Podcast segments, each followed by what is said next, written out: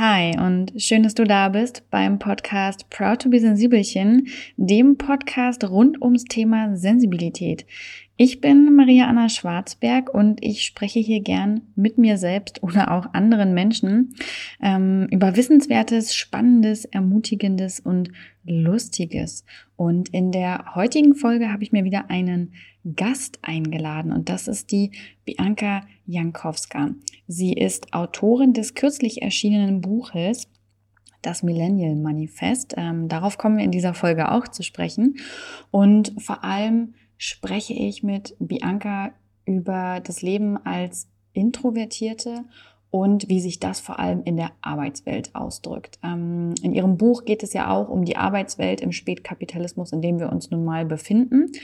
Und wen hätte ich mir deswegen Besseres ins Interview holen können als Bianca, um mit ihr genau das einmal zu erläutern. Wir äh, schwufen auch etwas ab und äh, sprachen auch ein wenig über die Schattenseiten der manchmal leider unseriösen Coaching-Szene. So viel sei schon mal vorweggenommen. Es wird also kritisch in diesem Interview und ich wünsche dir ganz viel Freude mit der heutigen Folge. Hallo, liebe Bianca, und schön, dass wir heute in deiner Küche sitzen und dieses Podcast-Interview aufnehmen. Finde ich auch schön, dass du bei mir in der Küche sitzt. Hallo, Maria. Ja, ja danke, danke, hallo. Ähm, der Tee schmeckt besonders gut übrigens den ich in einem Hotel geklaut habe in Leipzig. Ach! Deshalb weiß ich, glaube ich, nicht, welche das ist. Das ist ja, okay, gut, alles klar. äh, Entschuldigung an das Leipziger Hotel. Und ähm, für alle, die Bianca noch nicht kennen, ähm, würde ich Bianca jetzt einmal bitten, sich vorzustellen. Ich äh, lasse übrigens deswegen immer meine, meine Gäste sich selbst vorstellen, weil ich das selber hasse, wenn ich vorgestellt werde. Weil gerade wenn man in besonderen Interviews sitzt, dann hat man ja auch was, was man vielleicht besonders herausstellen will oder worüber man vielleicht gerade nicht reden will. Oder vielleicht hat sich auch einfach schon was geändert in der Selbstständigkeit und dann sitzt man so da und denkt sich so, oh, nein, so wollte ich wirklich nicht angekündigt werden. Und deswegen, Bianca, mach das doch einfach mal selbst. Genau, ich bin nicht Journalistin, sondern Autorin. Den Unterschied haben wir vorher auch schon ein bisschen bequatscht. Nämlich, ähm, das ist insbesondere der, dass man nicht äh, immer in irgendwelchen Investigativgeschichten um sein Leben bangen muss, zum Beispiel, sondern mehr so, ähm, ja, was machen wir eigentlich beim Autorinnen-Dasein?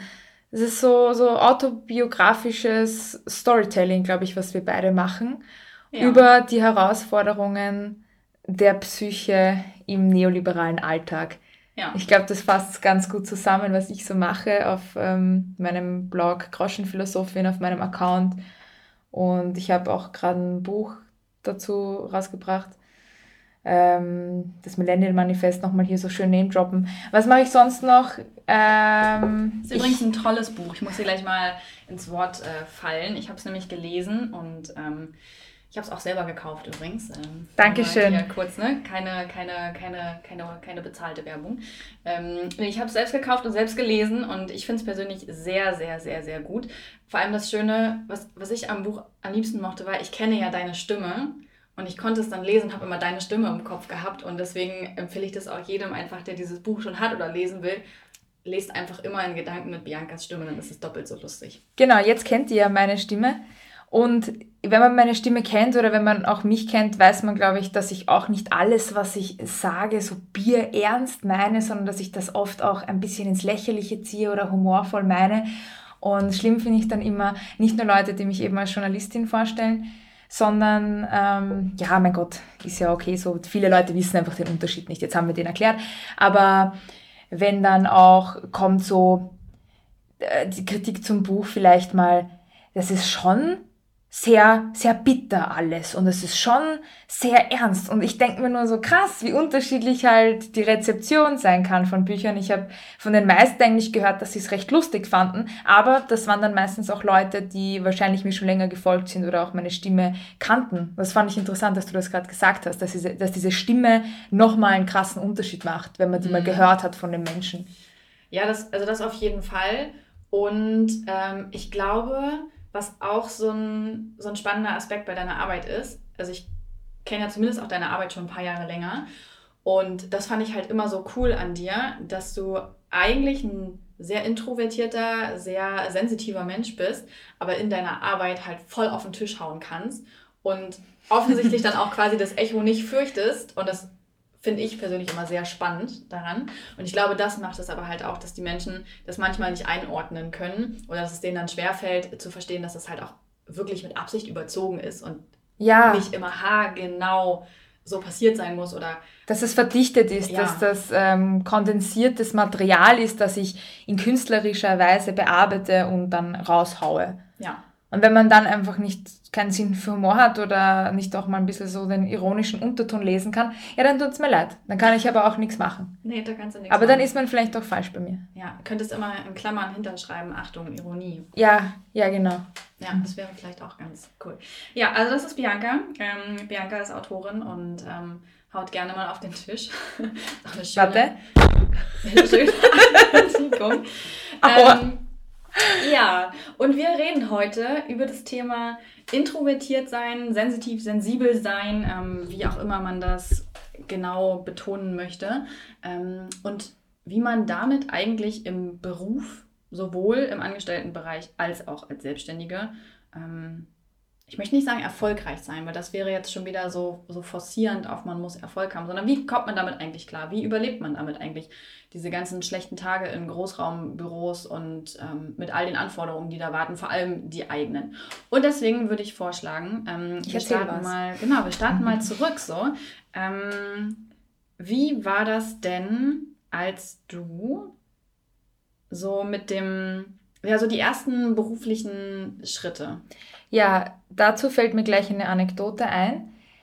Ich habe einmal als Rezeptionistin in einem Fitnesscenter gearbeitet. Das war in Stadtlau in Wien und ich war damals 19 Jahre alt und ich musste dort jeden Tag die ganze Zeit freundlich grüßen und Menschen und Menschen auch noch so Dinge andrehen. Also so, hallo, hallo, guten Tag, haben Sie schon ein Solarium-Abo? Und ja, wirklich, kannst du dir das vorstellen? Nein. Ja, ich mir nämlich auch nicht. Und, und dann musste ich ihn noch andrehen, äh, irgendwelche Proteinriegel und sowas. Und ich musste das halt machen, weil ich nicht nur, nicht nur den Einlass gemacht habe und diese komischen Fingerprints da sozusagen kontrolliert habe, ob das jetzt eh die Person ist.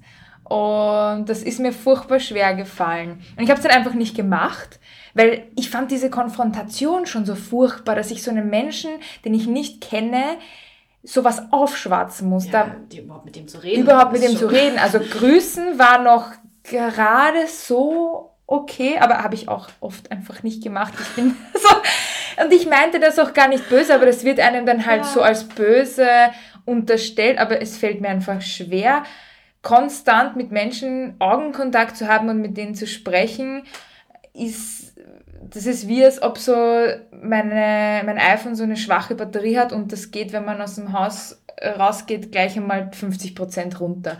So war das für mich, mit diesen Menschen da zu interagieren. Und auf jeden Fall haben das meine Chefs dann irgendwann mitbekommen, dass ich denen halt nicht diese Abos andrehe und haben mich dann auch gefeuert. Und dann habe ich gesagt, ja, ich will eh nicht so gern mit Menschen zusammenarbeiten in Zukunft. Ich werde Journalistin. Das war ein toller das Gedanke. War, das war natürlich ein toller Gedanke. Mhm. Die 19-jährige Bianca hat wirklich Ahnung, was sie sagt. Mhm. Der Journalismus war dann eben auch nicht so super geeignet für mich, weil da, du kennst das ja, Situationen, wo man dann, ähm, man man muss rausgehen, man muss Leute auf der Straße ansprechen. Typisch dieses, wir machen mal eine Straßenumfrage, gehen wir mal auf Leute zu. Und ich dachte mir immer so, fällt das allen so schwer? Ich, ich, wenn, wenn, wenn in der Uni jemand schon gesagt hat, so jetzt, jetzt äh, heute im Reportagekurs geht mal raus und findet Protagonisten, war ich immer so, boah, bitte nein, ich will nicht. Kennst du das? Ja, total. Ich weiß noch, als ich äh, als, als Redakteurin bei Mit Vergnügen war, es war für mich die Hölle, wenn so eine Story kam. Ich konnte alles vom Tisch weg, vom also was Tisch mir weg, passiert ja. war oder halt so News verbreiten oder so, ganz Kram war gar kein Thema, aber alles, wenn dann irgendwie so der Chef um die Ecke kam und so, ja, wir, wir müssen mal raus, wir haben hier irgendwie so, so eine Kooperation und so und da geht es darum, wir fragen mir die Lieblingsorte der Leute ab und dann nimmst, nimmst einfach direkt noch ein paar Ballons mit, damit dich auch jeder sieht und ich dachte so, nee, die binde ich auf jeden Fall erstmal an den Fall und dann mhm. rufe ich einfach alle meine Freunde an und frage, was die halt darüber denken. Oh mein Gott, ich habe das auch immer gemacht und deshalb bin ich auch voll keine Journalistin, weil Nein. ich einfach gar nicht, ich wollte gar nicht irgendwelche fremden Menschen kontaktieren und die dann auch noch dazu nötigen, so ein bisschen mir ihre Geschichte zu erzählen. Das fand ich auch ethisch ein bisschen problematisch am Journalismus. Man sagt ja dann eh immer Quellenschutz, bla bla, gerade wenn es um heiklere Dinge geht. Aber schon alleine der Gedanke daran, dass ich einen mir fremden Menschen, den ich nicht kenne, mhm. zu emotionalen Themen vielleicht ein bisschen retraumatisiere, fand ich einfach ganz furchtbar. Und so war auf jeden Fall für mich auch schon von ganz klein auf klar, ähm, sowas vor vor einer Kamera oder sowas wäre für mich irgendwie gar nicht vorstellbar, weil ich das auch damit äh, gleichgesetzt habe, ich muss eben immer wieder Leute auf der Straße anquatschen. Dabei kann das eben auch ganz anders sein. Man kann sich ja, wie wir wissen, auch seine eigene Bühne bauen. Und eben zum Beispiel durch Instagram und, und so habe ich auch meine Blockade in der Hinsicht ein bisschen abgebaut, weil ich dann niemanden direkt ansprechen muss und weil ich die Leute mhm. nicht sehe. Ist das nicht ein bisschen krank? Ist das nicht ein bisschen ambivalent so? Einerseits werden sich jetzt manche denken, wie kannst du denn ähm, so zu so einer Masse sprechen von, keine Ahnung, 5000 Leuten und dann kannst du aber einen Menschen nicht auf der Straße ansprechen. Wie passt das für dich zusammen? Ja, das ist schon, das ist schon immer wieder verrückt. Also ich denke das auch regelmäßig, ja. dass ich eben nicht darüber nachdenke. Das ist bei Instagram, ich habe halt ein Handy in der Hand. Ich sehe nicht all diese Menschen, ich habe nicht diesen persönlichen Kontakt.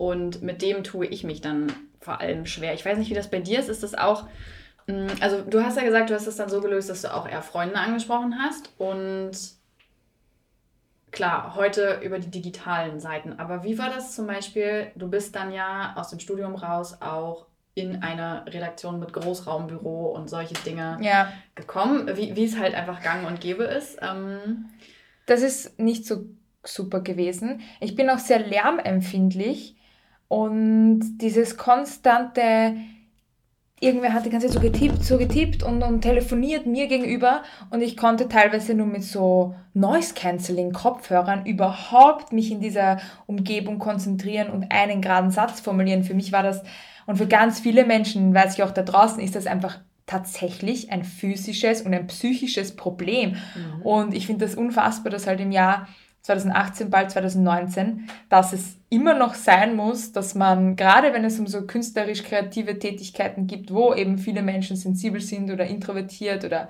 einfach nicht die ganze Zeit konzentriert unter Menschen arbeiten können, dass man immer noch in so Legehühner, Batteriegebäuden sitzt, einer neben einem anderen und das mag ja vielleicht für E-Mails noch funktionieren, aber selbst da wird es schon schwierig. Ich kann mich dabei einfach nicht konzentrieren und noch dazu hat, hat mich das dann auch so belastet, dieses, ähm, ja, wer ist jetzt auch so der lauteste? So wird ja auch gerne mal Erfolg mhm. gemessen, gerade in Großraumbüros.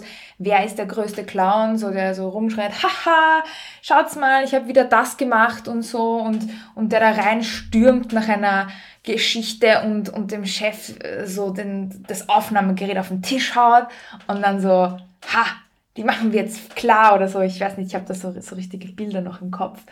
Ähm, und ich war mehr so, okay, ich setze mich an meinen Schreibtisch, dann höre ich den ganzen Tag mit Kopfhörern und dann am Ende des Tages sind zwei Sachen fertig vielleicht und dann gehe ich nach Hause. Und zwischendurch haben Leute mich auch echt schon so, so angetippt, so, Bianca, bist du anwesend? Oder das ist schon noch ein bisschen negativ mhm. aufgefallen. So richtig so, ah, die hört eh nicht zu und so. Ja, aber ich kann halt nicht. Mhm ich kann einfach nicht die absetzen, euch zuhören, dazwischen irgendwie funktionsfähige Texte schreiben und, und dazwischen am besten noch Slack und E-Mail und noch wen anrufen. Und ganz wichtig, gemeinsame Mittagspausen. Mir hat nämlich ähm, vorgestern oder so hatte mir jemand geschrieben, der mhm. in einer Agentur arbeitet. Und ähm, dass es ihm voll schwer fällt, ähm, weil er halt super sensibel ist und er kriegt es halt einfach nicht hin, dass alle seine, also überhaupt diesen Agenturalltag, was du auch gerade beschrieben mhm. hast in einer, in einer Redaktion, im Großraumbüro, das findet er halt sowieso schwierig und du musst ja auch wahnsinnig kreative Arbeit ableisten. Mhm, ja, du, ja du musst ja auch kreativ sein. Genau. genau. Und das Zweite ist halt, dass alle seine Kollegen zum Beispiel immer gemeinsam Mittagspause machen, wie es halt gang und gäbe ist. Und dass er halt auch so ein bisschen Bedenken hat, sich da rauszuziehen. Also A, was denken mhm. die dann darüber oder auch, was könnten sie dann über ihn denken? Und das möchte er natürlich auch nicht. Und natürlich könnte man einfach sagen, ja, dann sag es halt, hab halt einfach ne, den Schneid und sag halt, dass du das nicht kannst oder nicht willst. Aber auch trotzdem schießt du dich ja damit so ein Stück weit ins Aus. Du kannst ja nicht das Meinungsbild der Leute ähm, mhm. verändern. Das können die sich ja nur selber machen. Ähm, wie bist du damit dann umgegangen? Also hast du dann wirklich gesagt, okay, ist mir halt egal, dann sollen die halt irgendwas denken oder hat es schon auch an dir gezerrt? Mmh. Mittagspausen waren bei mir jetzt nicht so das Problem. Da bin ich meistens einfach mit meinem besten Freund essen gegangen, eigentlich fast jeden Tag. Ich habe so viele Bilder von uns im Kopf, wie wir da essen essen waren und dann noch eine Runde spazieren. Aber da, da ist mir eher dieser Aspekt aufgefallen des Nicht-Klicken-Daseins. Mhm. Also ich bin überhaupt kein Klicken-Mensch. Mhm. Total weirde Überleitung jetzt. Ähm, aber naja, hängt ja schon noch ein bisschen damit zusammen. Ich komme viel besser klar mit One-on-Ones. Da kann ich mich total auf die andere Person konzentrieren und habe auch das Gefühl, irgendwie tiefere Gespräche zu haben und in diesen Klicken-Situationen da eben auch, weil ich, weil ich meinen besten Freund jetzt schon genannt habe, wenn ich mit meinem besten Freund und seiner Clique oder so mal unterwegs bin, merke ich auch, wie, wie mir die Connection so zu ihm fehlt. Und plötzlich mhm. bin ich in so einer Gruppe, die auch irgendwie 15 verschiedene Dinge will. Und ähm, ja, ich glaube, da spielen noch viel mehr Dinge hinein als nur die eigene Introversion, sondern auch gruppendynamisches Verhalten. Manke Olsen hat in der Theorie des kollektiven Handels ja festgestellt, dass eine Gruppe ab acht Personen nicht mehr dazu fähig ist, in der Regel ähm, produktive Ergebnisse zu liefern. Und das weiß wahrscheinlich auch jeder, der schon mal versucht hat, mit äh, der kleinen Schwester irgendwie mit den Studienfreunden mal feiern zu gehen. Was macht man? Man schaut, alle 15 Minuten, wo ist wer, wo gehen wir hin und, und wartet auf ein Taxi irgendwo in der Kälte. Ja, und man, und man landet eigentlich nirgendwo. Man landet nirgendwo. Genau. Und somit, ich weiß nicht, ich finde, eine Zeit lang habe ich mir auch gedacht, ja, verdammt, warum, warum kannst du nicht irgendwie dich da mehr einfügen und so. Aber mittlerweile habe ich das auch voll akzeptiert. Ich glaube, man kann einfach nicht alles haben und ein Weg in die Selbstständigkeit also es war jetzt nicht, weil ich nicht ähm, im Team oder so bestehen konnte. In meinem Job vor der Selbstständigkeit hatte ich zum Beispiel ein voll gutes Team, wobei ich auch sagen muss, ah, das war auch immer sehr, sehr äh, quirlig. Es war auch manchmal anstrengend, aber da musste ich nicht so viel kreativ arbeiten. Mhm. Da der Unterschied. Da musste ich mehr so E-Mails schreiben und, und da war dieser quirlige Team-Austausch irgendwie voll okay, aber eben sobald es darum ging, mal wieder was Längeres zu schreiben, habe ich auch zum Teil gesagt, ja, bitte, ich muss jetzt Homeoffice machen, ich muss diese Pressemitteilung oder so einfach gut fertigstellen und ich kann das nicht, wenn mhm. dazwischendurch Leute Klatsch und Tratsch führen am Gang oder so. Ja, also du hast das quasi schon versucht einzufordern, auch dass wenn du wirklich diese Ruhe brauchtest, dass ja. du gesagt hast, okay, Leute, jetzt, jetzt reicht's. Genau, und ich glaube, das geht eben nur in manchen Firmen. Und mhm. da frage ich mich so als so gesamtgesellschaftlich, ich bin ja jetzt quasi raus aus diesem angestellten ähm, Hamsterrad und bin seit, ja, wie lange jetzt? So 14 Monaten selbstständig. Und ich merke auch, wie, wie ich mir selber erst das Arbeitsumfeld schaffen musste, das mir gut tut. Mhm. Glaubst du auch, dass ein Grund für deine Selbstständigkeit der ist, dass, dass dir kein Umfeld geboten wurde von einer Firma? Ja, auf jeden Fall. Also ich habe ja einmal das extrem durch das Beamtenstatus, also der Behörde, quasi wirklich ganz festgefahren. Und also da weiß ich wirklich noch, dass das, also ich hatte kein Großraumbüro, sondern wir hatten Doppelbüros. Und meine Kollegin war auch wirklich nett, also ja. das möchte ich überhaupt nicht in Abrede stellen. Aber sie war zum Beispiel jemand, der, der sehr laut telefoniert hat. Das war für mhm. mich schwierig. Da kriegt man auch schon Aggressionen. Ja, oder obwohl, man, Radio, obwohl man die Person eigentlich mag. Und wir hatten dann ja. auch Kundenverkehr, das hatte ich dann auch rausgezogen aus der Arbeit. Und was ich mir damals angewöhnt habe, oder das ist was, was ich kann, ähm, ich kann mich in so einen Hyperfokus steuern über Musik. Also wenn ich mhm. wirklich dann so laut Musik anhabe, dass ich nichts mehr höre, dann bin ich so fokussiert, dass ich effizient arbeiten kann. Kehrseite der Medaille ist, ich bin danach einfach völlig am völlig durch, bin völlig am Ende. Ich Deine Synapsen sind ja. so komplett einfach. Mein IQ ist, ist, die Hälfte vielleicht noch. Ja. Ähm, das ging schon. Und danach hatte ich dann, war ich ja halt in einem Startup, eben bei, damals noch bei Mitvergnügen in der Redaktion, und da hatte ich halt das andere Extrem, irgendwie sehr viel Freiheit, gar keine oder wenig Strukturen.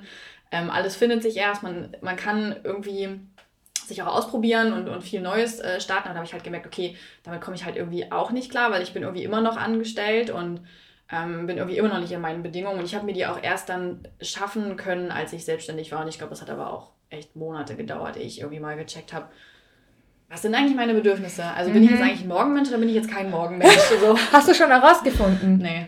Ich sag's dir, ich habe es immer noch nicht rausgefunden, ob ich ein Morgenmensch ist, äh, ist, bin. Das ist, manche Erkenntnisse kommen vielleicht auch erst in zwei, drei Jahren. Ja, oder ich, vielleicht auch nie. Aber weißt du, was ich herausgefunden habe? Ich, ich bin ein Ausschlafmensch.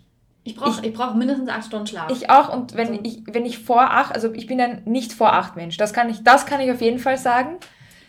Gut, du hast jetzt einen Hund. Ich wäre gern ein vor acht Mensch, weil ja. ich merke immer, wenn ich wirklich vor acht aufstehe, so um sieben oder so, ne, ich fühle mich dann um sieben Uhr morgens, sobald ich im Bad bin und halbwegs fertig mit meiner Teetasse irgendwo sitze, ich fühle mich wirklich, ich fühle mich wahnsinnig gut. Ich fühle mich wie, wie Superwoman, weil ich mir denke, oh mein Gott, ich bin um 7 Uhr aufgestanden. Das ist, die meisten Menschen schlafen ja. noch. Das ist übrigens eine Lüge, weil noch viel, viel mehr Menschen noch eher aufstehen.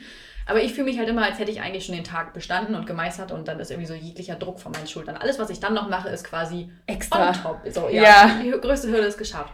Aber auf der anderen Seite ist es halt so, damit ich um 7 Uhr aufstehen könnte, müsste ich quasi um, um 11 schlafen gehen. Ja, da müsste ich dann aber wirklich schon eingeschlafen sein und das, da gescheitere ich halt. Ja.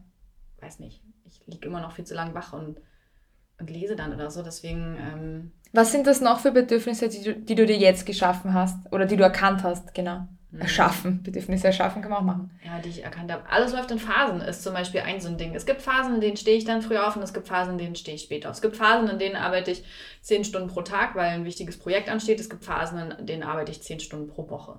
Ja. Ähm, das, ja. Und das funktioniert für mich gut. Also ich glaube, es gibt auch Menschen, die eine Kontinuität brauchen und bei denen es wirklich gleichmäßig läuft und die einfach wirklich ähm, ja dieses geregelte auch im Tagesablauf brauchen, egal ob da jetzt gerade viel los ist oder weniger, aber die das einfach vielleicht auch besser verteilen können, als ich es kann. Aber ich bin halt so ein Phasenmensch. Das war für mich so eine super wichtige Erkenntnis. Und das ist auch okay, ist, dass es nichts ist, woran ich basteln muss, im Sinne von, aber komm, jetzt schaff doch mal wirklich richtig Struktur für immer. Ich bin kein für immer Mensch. Ja. Wie ist es bei, was, was hast du zum Beispiel? Wie ist heute so dein Alltag? Also früher Großraumbüro und Redaktion und wenn du jetzt 14 Monate selbstständig, ja, da hast du ja auf jeden Fall schon Alltag geschaffen. Ja. Wie, wie ist das jetzt? Mein Alltag ist ähm, tatsächlich sehr viel alleine sein und denken und das, was ich dann denke, aufschreiben oder einsprechen oder mir dazu ein passendes Buch kaufen. Ähm, ich arbeite auch noch an der Uni, da bereite ich dann Sachen vor oder tatsächlich, da bin ich dann auch anwesend. Mhm. Das und ist löblich. ja, muss ich auch irgendwie sein. Und das ist noch so eine Sache, eben ähm, Vorträge oder Workshops oder Lehren dann, wenn man sich schon so einen sehr Hermit-Lifestyle geschaffen hat, ähm, an dem man erst abends dann Leute sieht in der Regel. Weil ich muss ja trotzdem was arbeiten, das ist es dann ja nicht. Also quasi, ich arbeite eh auch zum Teil acht Stunden, aber dann halt in kompletter Stille an meinem Schreibtisch und es ist so angenehm und bitte alle, die noch, die das noch nicht haben, hasst mich jetzt nicht, dass ich euch das sage. Es ist wirklich, es ist, mir geht's einfach psychisch so viel besser. Die Selbstständigkeit hat mich zwar schon auch öfters in den Wahnsinn getrieben, aber es waren mehr so, weißt du, so Behördenwege oder Steuern oder irgendwelche komischen ja, E-Mails. Aber es war nie, es war nie die Selbstständigkeit an sich oder mein Alltag. Mein Alltag ist so, wie ich ihn mir gestalte. Und wenn ich mal um 10 Uhr morgens mir einen Film anschauen will, zwei Stunden, dann mache ich das halt. Da muss ich irgendwie niemandem um Erlaubnis bitten. Und was, was ist noch so in meinem Alltag? Ich liebe es zu Hause zu kochen dann arbeite ich weiter, dann gehe ich mal spazieren, denke darüber nach und abends treffe ich ja dann eh trotzdem Leute, also dass ich nicht ganz so vereinsame. Und genau noch wegen, den, wegen der Präsenz dann, wenn man dann plötzlich doch auf, auf einer Bühne wieder steht, merke ich erst, wie zehrend es war. Ich, ich bin schon in so einer Comfortzone und ich bin auch total pro Comfortzone. Meine Comfortzone ist meine Küche, wo wir jetzt hier dran sitzen und ich finde, da ist nichts Schlechtes dran. Mhm. Und auch so Coworking Spaces bin ich so hin und her. Zweimal die Woche so ja oder einmal die Woche, aber jeden Tag, da kann ich mich ja gleich wieder anstellen lassen, weil mein, mein größt, die größten Negative der Festanstellung waren für mich eben dieses ständig mit Leuten, irgendwie dieser Gruppendruck und dann natürlich diverse andere Dinge wie bis wann man bleiben muss, obwohl man längst fertig ist und sowas. Aber da wären wir jetzt beim Thema Bullshit-Jobs, haben wir heute eher nicht. Und ähm, wo waren wir gerade? Genau, wenn ich dann vor Studenten stehe, wie die auch mich was fragen, einer nach dem anderen und am Abend kann ich dann um 6 Uhr schlafen gehen. Also ich weiß nicht, wie introvertierte Menschen es schaffen, Lehrer zu sein. Das stelle ich mir hart vor. Ja, überhaupt. Ich frage mich generell, wie ich das früher gemacht habe. Ja, ähm, wie hat man es früher gemacht? So diverse ich, Dinge, ich oder? Hab, ich habe 42,5 Stunden gearbeitet plus Überstunden. Und wie habe ich es zur Hölle nebenbei geschafft, eigentlich zu leben? Also ja, ich, ja. die Antwort ist, ich bin halt irgendwann ins Burnout gegangen. Das, also, das also eigentlich hab, nicht dann. Genau, ich habe halt eigentlich nicht gelebt, sondern ich habe dann irgendwie noch Sport nebenbei gemacht und ich habe mich dann noch mit Freunden getroffen und damals war mir auch noch nicht so klar, dass ich wirklich die Freiheit habe zu sagen, nein, verdammt, das ist schön, dass ihr euch jeden Abend seht, ich kann das nicht. Ja. Ähm, aber das war, glaube ich, so ein bisschen die Kehrseite. Und heute bin ich auch viel sozialer dann, aber auch, das liegt vor allem daran, weil ich ansonsten den Tag über recht viel für mich bin. Und ich bin auch immer, ähm, also ich habe jetzt tatsächlich wieder einen Coworking Space. Wie läuft das so? Das läuft tatsächlich ganz gut. Das liegt aber auch daran, also A sind die alle urnett und es ist super. Du hast Uhr gesagt. Ja, es stimmt. Es ist, es ist urgemütlich. ähm, und ich habe wirklich viel Platz. Also das ist nicht, es ist nicht laut, es ist wirklich Totenstille dort. Alle können in Ruhe arbeiten. Und das, ich kam da schon rein und es war so ein Gefühl von, oh, oh mein Gott, so habe ich mir das vorgestellt. Und da gehe ich dann auch gerne. Das ist dann für mich nicht irgendwie komisch oder befremdlich. Und auch da nehme ich mir die Freiheit raus zu sagen, keine Ahnung, wenn ich halt irgendwie mal eine Woche oder einen Tag oder gehe ich halt nicht hin. Ne? Also ist ja, ist ja meine Entscheidung, aber ich habe halt diese Entscheidung.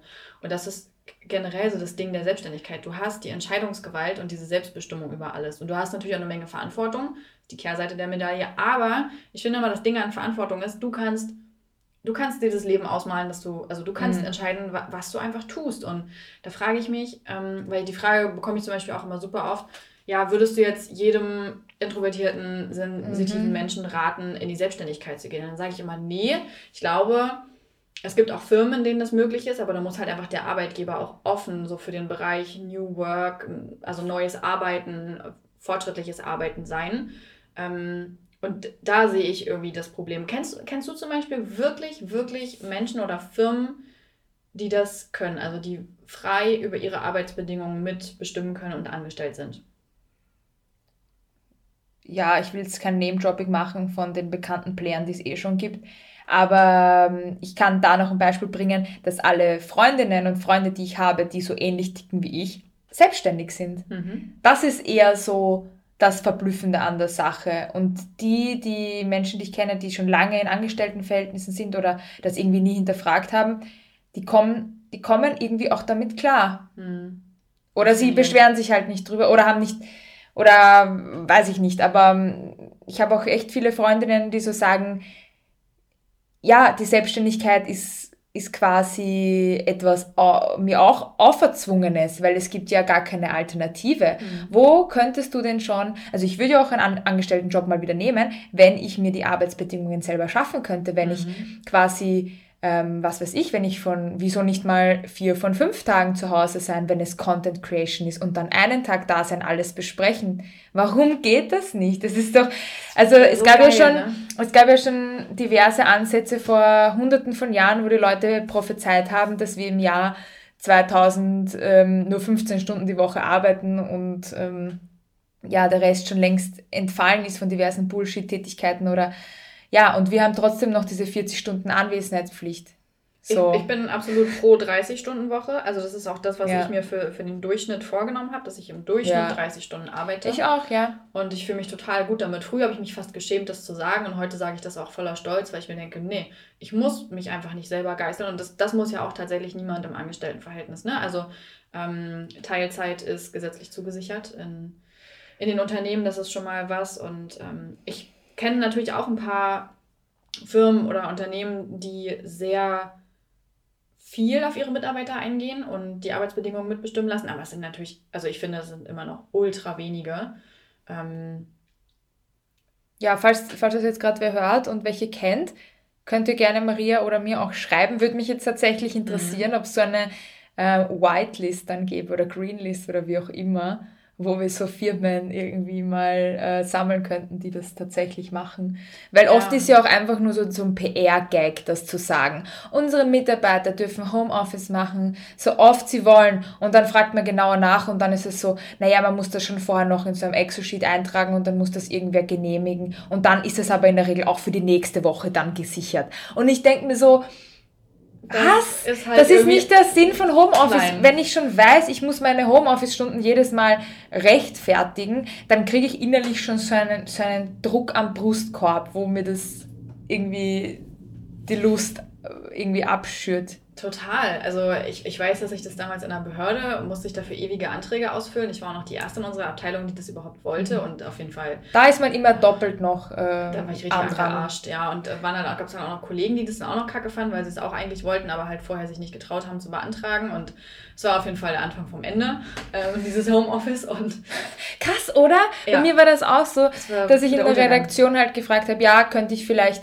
einmal die Woche vier Stunden zu Hause schreiben? Und die Antwort war halt, nö, sonst müssen das die anderen ja auch bekommen. Mhm. Und dann, mhm. das war im Jahr 2016. Mhm. Also es war jetzt nicht irgendwie 1998 oder so. ja. und, und Homeoffice gibt es ja in, in manchen Firmen ja auch schon tatsächlich seit damals. Also ich, Freundinnen ja. meiner Mutter haben in den 90ern schon Teilzeit und in Homeoffice gearbeitet. Also das muss. Mhm. Das, das Aber wie sind die auch angeguckt worden? Ne? Also zum Beispiel, ja. ja. bei mir hat sich das auch total verändert. Ich war eigentlich, äh, war, war ich wirklich immer eine sehr gute Mitarbeiterin.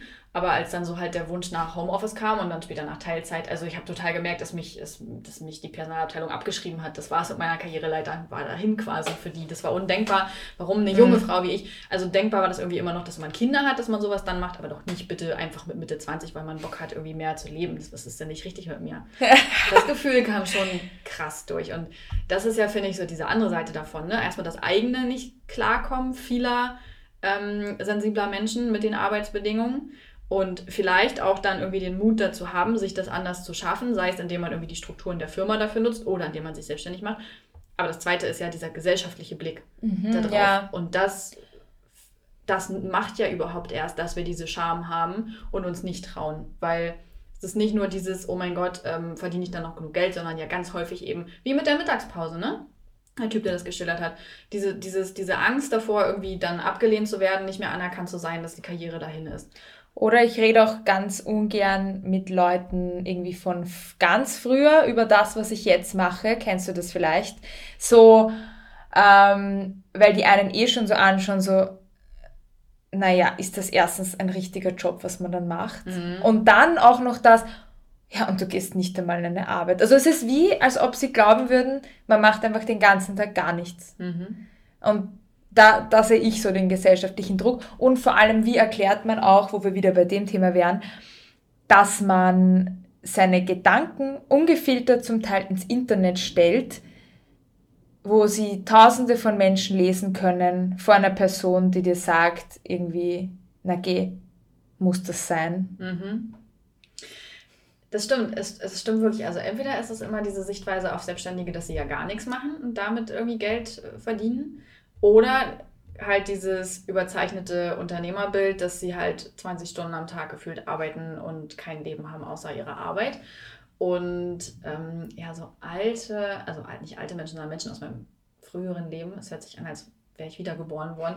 Ja, ein ähm, bisschen vielleicht. Ja, genau. Also Menschen halt von früher. Hm.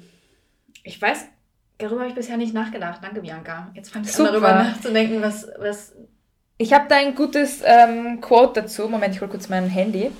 Ja, ich, ich denke im Geiste noch darüber nach, was Menschen darüber denken könnten, äh, was ich jetzt eigentlich tue. Die denken auf jeden Fall, dass ich urkomisch bin, ja, A, meine Gedanken ins Internet zu, zu schmeißen. Äh, ich unterhalte euch hier mal kurz, während Bianca kurz weg ist. Und ähm, wahrscheinlich verstehen es auch ganz viele Menschen nicht. Deswegen ist es gut, dass wir darüber offen sprechen, was wir so tun und was eigentlich die Schwierigkeit ist an an diesem Standard 40-Stunden-Karriere leben. So, jetzt mal her mit der Quote. Ja, Moment. Mm, die war so gut. Ich habe das doch hier abgespeichert. Ah ja, hier. Jetzt geht's los. Das ist von einer meiner Lieblingsautorinnen, ganz großer Introvert auch, Melissa Broder. Und sie schreibt, One of the best outlets I know for anxiety is writing, and through that, identifying with others. If I can utilize my own experiences, however shitty, as a little floodlight for what others are going through, it kind of makes the shit less shitty. Ja, das stimmt. Das stimmt wirklich. Und das ist zum Beispiel einer dieser Gründe, warum ich autobiografisch schreibe. Nicht, weil ich ähm, froh darüber bin, dass ich irgendwelche Personen von 2005 bis 2009, die damals irgendwie eine Rolle in meinem Leben spielten, jetzt meine gesammelten biografischen Erfahrungen äh, irgendwie da runterladen können für ihr Gerät, sondern tatsächlich, weil es Menschen da draußen gibt, die mich nicht kennen. Also ich mhm. schreibe viel mehr für die Menschen, die mich nicht kennen und die, Total. genau, als für, für meine Freunde oder ich schreibe gar nicht für meine Freunde. Also wenn meine Freunde deswegen, sich das... Der, der Gedanke kam mir vorher überhaupt nicht. Was ja. könnte jemand aus der Vergangenheit denken? Naja, schon noch so dieses eben hat die das nötig? Warum, warum schreibt sie nicht ein richtiges Sachbuch? Sie hat ja, sie ist ja Medien, Medienwissenschaftlerin. Warum schreibt sie nicht ein Sachbuch über die Mechan äh, Wirkungsmechanismen von Social Media auf unsere Psyche oder so?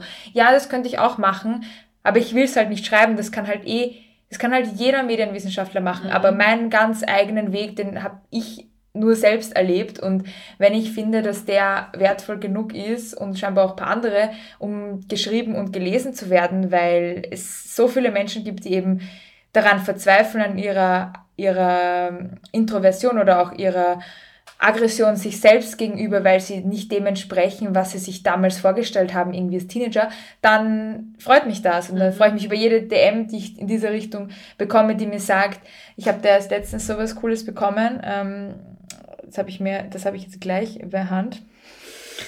Ich schwöre. Das ist übrigens ähm, auch arg genau. lustig, wie Bianca hier immer das Handy rauszieht und dann so scrollt und ich sehe immer nur 5 Millionen Text. Äh, ja, ich, ich, muss das mal löschen. Und auf jeden Fall hat mir da auch jemand geschrieben, den ich nicht kenne. Ich habe gerade schweren Herzens dein Millennial-Manifest beendet und mich selbst darüber geärgert, es so schnell habe verschlingen müssen. Vielen Dank für, die, für das Buch, respektive die vielschichtigen Analysen, die selbst- und weltreferenziellen Bezüge und die zahlreichen Plädoyers. Und dann, ähm, ich habe viel Mut geschöpft und ähm, das Buch sogleich auf die Weihnachtsgeschenkeliste gepackt für meine Millennial-Freundinnen in der Hoffnung, unser Miteinander wird weniger ein zur stellen und keine Schwächen haben dürfen, sondern sich unsere Generation ihren Platz in einer offenen, wertschätzenden, Gesellschaft findet. Das war jetzt grammatikalisch von mir nicht korrekt vorgetragen.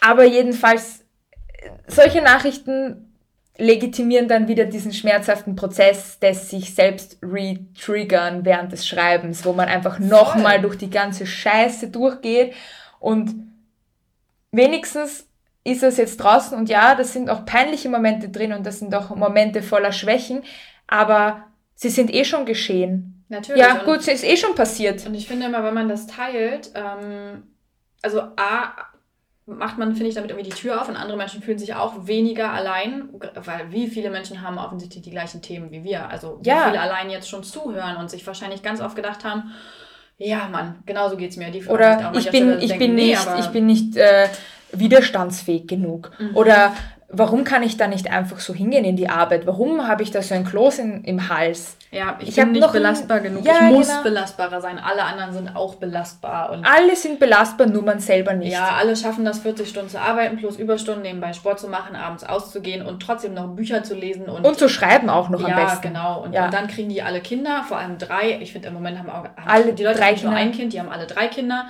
Und das ist auch ein neues Statussymbol. Noch, ja, die werden dabei dann auch alle noch vermögend und dabei reisen sie dann auch noch um die Welt und ich denke mir so, ja, cool, dafür brauche ich dann aber bitte sieben Leben. Also das kriege ich mit meinem einen Leben nicht hin.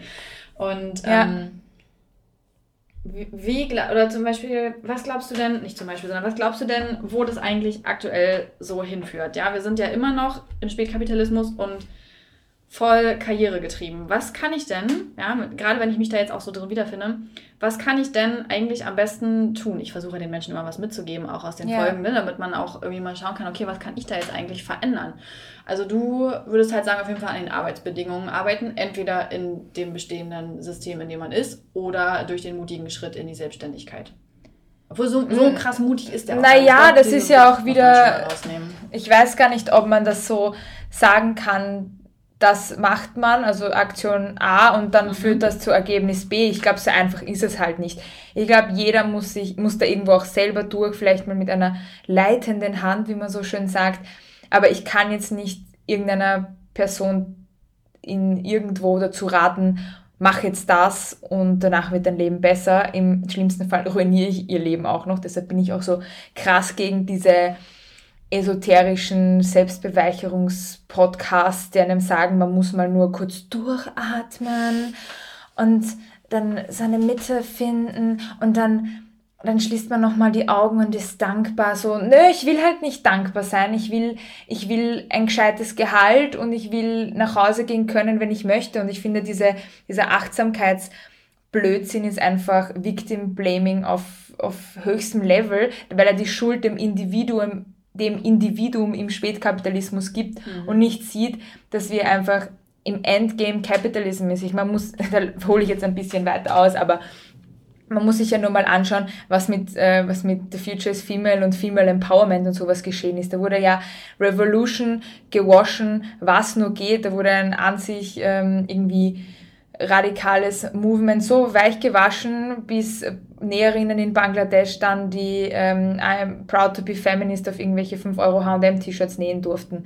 Und das nennt sich dann irgendwie noch äh, Fortschritt gesellschaftlicher. Ja, diese T-Shirt-Debatte ist lang und so, aber was ich hinaus will, ist, in, das ist eine Zeit auf, also das, das ist Zeitgeist, das ist die Welt, in der wir leben. Das alles, was gute Intention hatte, mit Kapitalismus verknüpft wird. Alles. Ja. Es wird einfach alles zu Geld gemacht und, und selbst wenn du, ähm, wenn auch, auch Leuten zu helfen, ist eine Goldgrube, indem mhm. du so tust, als ob du die Weisheit mit Löffeln gefressen hast und irgendwie ähm, so happy, holy und confident bist, kannst du dir einfach, kannst du Geld scheffeln ohne Ende, weil da draußen so viele verzweifelte Menschen sind, die noch auf eine Psychotherapie warten und keine haben und sich deshalb irgendwie an Podcasts klingen, klingen von Menschen, die zum Teil weder eine Ausbildung haben, noch sonst irgendwelche Credentials, außer ihre Followerschaft. Und das finde ich einfach sau gefährlich. Und ich glaube, das ist genau genau der Punkt, warum diese Selbsthilfegruppen und Podcasts und was auch immer gerade so beliebt sind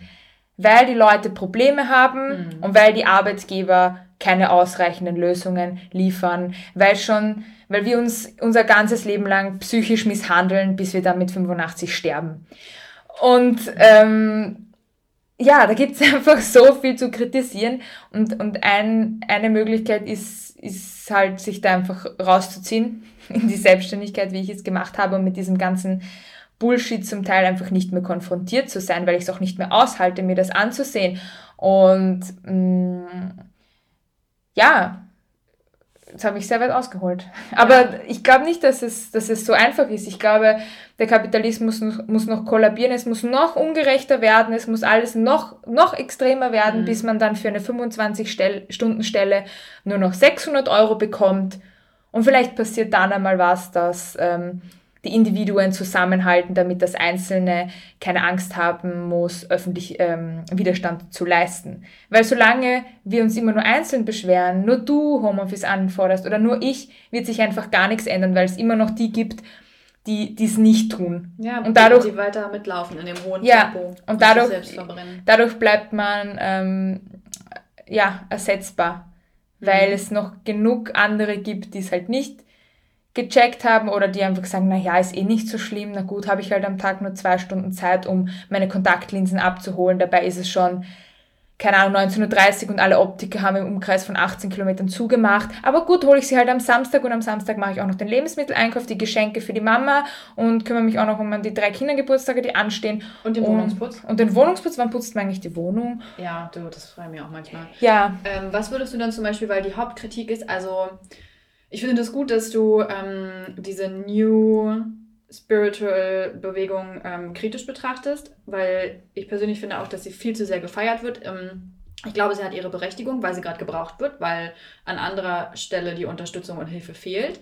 Ähm, trotzdem finde ich es persönlich nicht gut, wie sie dann auch jetzt sich entwickelt und wohin sie ausgeschlachtet wird, ja. vor allem finanziell gesehen. Klar, alles soll seinen Wert haben, alles soll eine Bezahlung haben, aber das würde jetzt wirklich ein bisschen sehr weit führen, aber das Hauptargument, wenn man diese kritische Stimme erhebt, so wie du das tust und ähm, wie ich das auch, glaube ich, immer noch etwas zurückhaltender tue, ähm, ist ja dann immer, ja, dann, dann bist du nicht ausreichend in deiner Mitte, dann hast du dich noch nicht ja. selbst gefunden, bleib doch auf deinem Teller, anstatt irgendwie, ähm, warum musst du das jetzt andermalig machen? Was würdest du auf diese Kritik dann gern sagen? Oder ich glaube, sagen? dass da einfach ich bin sehr in meiner Mitte und ich bin mit meinem Leben so zufrieden, wie, glaube ich, überhaupt noch nie. Ich führe ein unfassbar selbstbestimmtes Leben, das ich mir jeden Tag frei gestalten kann. Und ich würde auf diese Kritik antworten, dass ähm, da einfach jemand die Marktmechanismen noch nicht durchschaut hat. Diese Menschen zum Teil, ähm, wisst ihr zum Beispiel, wie die mit ihren Mitarbeitern umgehen, diese tollen, diversen äh, Spiritual Podcaster, wie die zum Beispiel Grafiker ausnehmen oder wie die, keine Ahnung, sich, sich da zum Teil hochgenetzwerkt haben und dann Personen fallen gelassen haben oder wie auch immer. Es ist ja nur die eine Seite, die man den hörigen und unmündigen Followern präsentiert. Da ist ja eine Hierarchie. Da wird ja eine Person, die einfach nur ein krass äh, smartes Business aufgebaut hat, irgendwie zu einem Mindfulness-Guru erhoben und da fehlt total die Distanz auch zu dieser Person. Die glauben irgendwie nur, weil jemand in die, ins Mikro sagt, Hallo meine Lieben, hallo, schön, dass du da bist, glauben die irgendwie, die sind wirklich angesprochen. Mhm. Sorry, aber wo ist denn da die, die, die Mündigkeit, der Bürger und äh, äh, also weiß ich nicht, wie kann man das nicht checken, dass man halt nicht persönlich angesprochen wird, sondern dass da jemand versucht, dass es einem eigentlich im Endeffekt nicht besser geht. Denn was ist, wenn man sich endlich besser fühlt? Ist man ja kein Zuhörer mehr, ist man denn, ist man ja, wenn man dann geheilt ist, dann kauft man ja auch kein Buch mehr. Und wenn man dann geheilt ist, dann kauft man sich ja auch nicht so einen ähm, tollen, was weiß ich, für einen Achtsamkeitsakademie 2019 Guide, Challenge, Workshop, was auch immer. Also eben genau wie du sagst, klar, alles muss irgendwie seinen Wert haben, aber ein paar Dinge werden auch wirklich schon so weit ausgeschlachtet, dass man sich echt fragen muss, also ähm, wäre da wirklich das Geld nicht besser investiert, mal zu einem, ähm, zu einem richtigen Arzt zu gehen, also zu einem Psychotherapeuten oder zu einem, ähm, na, wie heißt denn das, der sich mit Neurowissenschaftler oder so, mhm.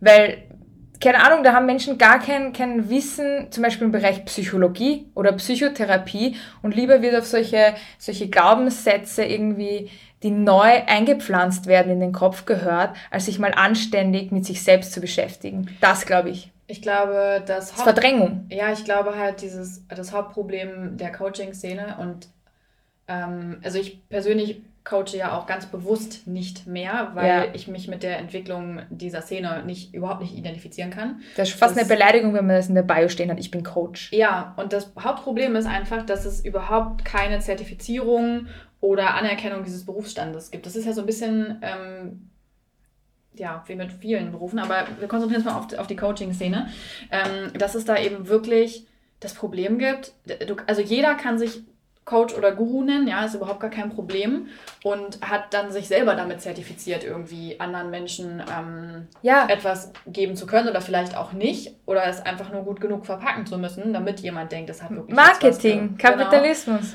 Genau. Und ähm, das ist ja, finde ich, so, da rührt das ja her, einfach, dass, dass man so vieles davon überhaupt nicht so wirklich für voll nehmen kann. Und das ist, eigentlich ist es schade so in der Entwicklung auch, weil ich glaube, daraus hätte auch etwas Gutes werden können. Aber ja. wie du schon sagst, es wurde dann eben einfach materialisiert und ähm, da gehen die Probleme mit einher. Ähm, Dazu gibt es auch ein super Buch, das heißt The Wellness Syndrome von Carl Sederström. Und da beschäftigt er sich genau ähm, mit The Woman of Now und The Man of Now und hat auch so ein eigenes Kapitel zum Thema Coaching, wo das herkommt, was die Techniken sind, die Mechanismen. Also wenn ihr mir jetzt nicht glaubt, weil wer bin ich schon, dann lest dieses Buch von Carl Sederström. Und ähm, ja, falls ihr euch mal gewundert habt, warum es euch nach 88 Episoden von irgendeiner Achtsamkeitsakademie immer noch nicht besser geht. Ja, ja, wohl wahr. Ich habe das Buch äh, vorhin auch bei dir stehen sehen im Wohnzimmer und habe auch gedacht, ich muss es mir dringend auf meine, auf meine Wunschliste setzen, ähm, weil ich es auch unbedingt endlich mal lesen will. Das war so mindblowing. Das hat mein, das hat mein Spirit total verändert. Das hat mein, das hat mein Herz geöffnet. Ich kann auch noch ein Räucherstäbchen anzünden, wenn du möchtest. Ja, das rauche ich dann. ähm, gut, okay. Kurzer Ausflug in die, in die Guru-Szene. Ähm, das Problem ist und bleibt ja das gleiche, nämlich dass es als introvertierter Mensch schwierig ist, in dieser aktuellen spätkapitalistischen Arbeitswelt zu bestehen.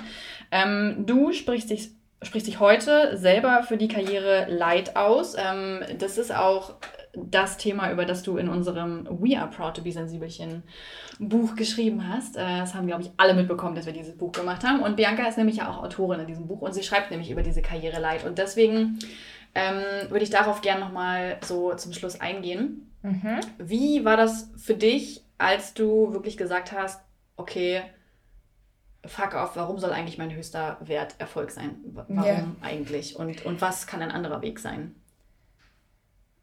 Was war da mein, mein Impuls oder? Mhm, ja, wie, wie, also was hat du bei dir im mhm. Kopf so diesen, diesen. Ja. Meistens hat man dann wirklich dann so einen Klick, wo man sich denkt,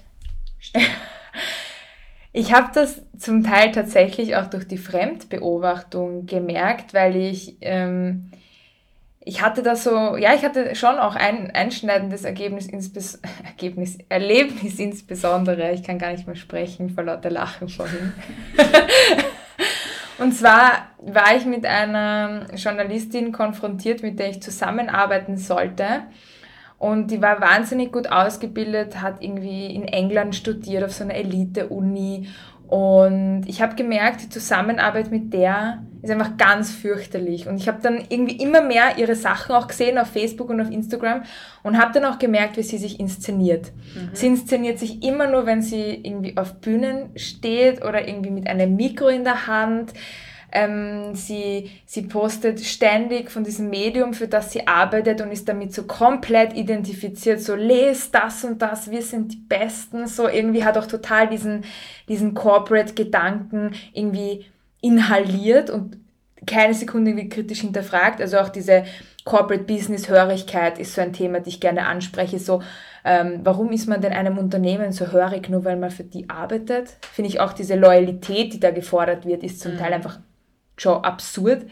Ähm, so quasi, wenn, wenn du das Unternehmen nicht liebst, dann geh halt woanders hin. So wie, wenn du Österreich nicht liebst, dann, dann wohn halt nicht dort, was ich eh nicht tue. Erste Frage der Bewerbung. Warum bewerben Sie sich ausgerechnet bei uns? Ja, weil, weil ihr ein okayes Gehalt liefert und ich, ja. die, und ich den Qualifikationen entspreche. Aber so. hören wollen Sie eigentlich, weil ich schon mein Leben lang zu euch ja, wollte? ich wollte schon mein Leben lang bei diesem Zahnersatzhersteller Social Media Management machen. Mhm. Genau. Das war, das war mein Traum. Mhm. Nein, ernsthaft. Ja, und auf jeden Fall, die hat auch so ganz komische Social Media Habits gehabt und auch WhatsApp Habits. Die hat mir irgendwie manchmal so um 22 Uhr noch so Anweisungen geschickt und irgendwelche komischen Notizen und hat sich auch so an Feiertagen verabreden wollen und dann konnte sie aber doch nicht, weil sie noch recherchieren musste in irgendwelchen Bibliotheken. Und ich weiß halt, wie viel die verdient. Das ist sehr wenig. Ihre Stelle ist befristet. Die ist 30 Jahre alt. Und ich hatte dann diesen Klickmoment, wo ich gemerkt habe, ich kann nicht mit mehr mit so einer Person zusammenarbeiten, weil die mich in eine Selbstausbeutung treibt, mhm. die ich abgelegt habe. Und ich habe gemerkt, die beutet sich ohne Ende aus, ohne es zu merken. Die merkt das gar nicht, dass sie ständig im Druck ausgesetzt ist, dass sie sobald diese, diese Befristung dann vorbei ist, dass sie die Stelle nicht bekommen wird, weil, also ziemlich unwahrscheinlich halt, weil die Stelle gibt's eigentlich nicht, das ist eine Karenzvertretung. Und, und ich habe aber gemerkt, vor vier Jahren wäre ich diese Person gewesen oder vor vier Jahren war ich diese Person. Und als ich das so realisiert habe, war das so, wow, du hast dich echt ähm, krass von diesem Ideal einer klassischen Karriere entfernt, das ich immer in mir hatte, weil es wird einem ja auch nur das gezeigt. Man sieht immer nur die Frauen auf den Treppchen, man sieht immer nur die mit den Mikrofonen und man sieht nie die, die eigentlich ein recht gemütliches Leben haben und trotzdem gut davon leben können. Mhm. Man, sieht, man sieht nur die Top 30 unter 30 und man sieht nicht die, ähm, aber ich führe dafür ein entspanntes Privatleben und, mhm. und habe ein Kind und einen Hund. Das sieht man halt nicht. Es geht, es geht, es geht immer nur um dieses, wer schafft es unter die Besten der Besten. Und das interessiert ja. mich einfach gar nicht, weil ich weiß, was diese Personen in Kauf nehmen müssen und ich weiß, was ich selbst schon für meine Karriere getan habe. Unter Anführungszeichen Karriere, weil es ist ja auch alles nur irgendwie konstruiert durch die Netzwerke, in denen du dich bewegst. Du musst ja auch wieder die richtigen Leute kennen. Keiner braucht glauben, dass er in irgendeiner Liste landet, einfach nur, weil er gute Arbeit leistet. Da gehört mehr dazu, das richtige elitäre Netzwerk durch deine Elite-Uni oder durch deine Elite-Journalistenschule. Ähm, Gab du, dass man in solchen Kreisen auf so, so einen Platzal bekommt, wenn man nicht genau deren Codes irgendwie sich angeeignet hat oder ja, sich klar. genau nach deren Regeln verhält, kannst du vergessen. Und ähm, irgendwie habe ich dann total angefangen, das so, so, so zu hinterfragen. Also eh schon länger, aber diese Journalistin, die ich halt dieses Jahr noch kennengelernt habe, es war seit lange, langer Zeit mal wieder eine Person, wo ich mir nur dachte, Jesus Christ, I'm so glad I'm not you. dir quasi wirklich nochmal. So, das, this could be me. Also, das, ja. das, das wäre ich geworden, wenn ich so weitergemacht hätte. Die hat, die hat keine Beziehung, also, keine Beziehung ist jetzt, so klingt so negativ, aber auch so, auch scheinbar keine Familie, mit der sie sich trifft, mhm. an einem Feiertag.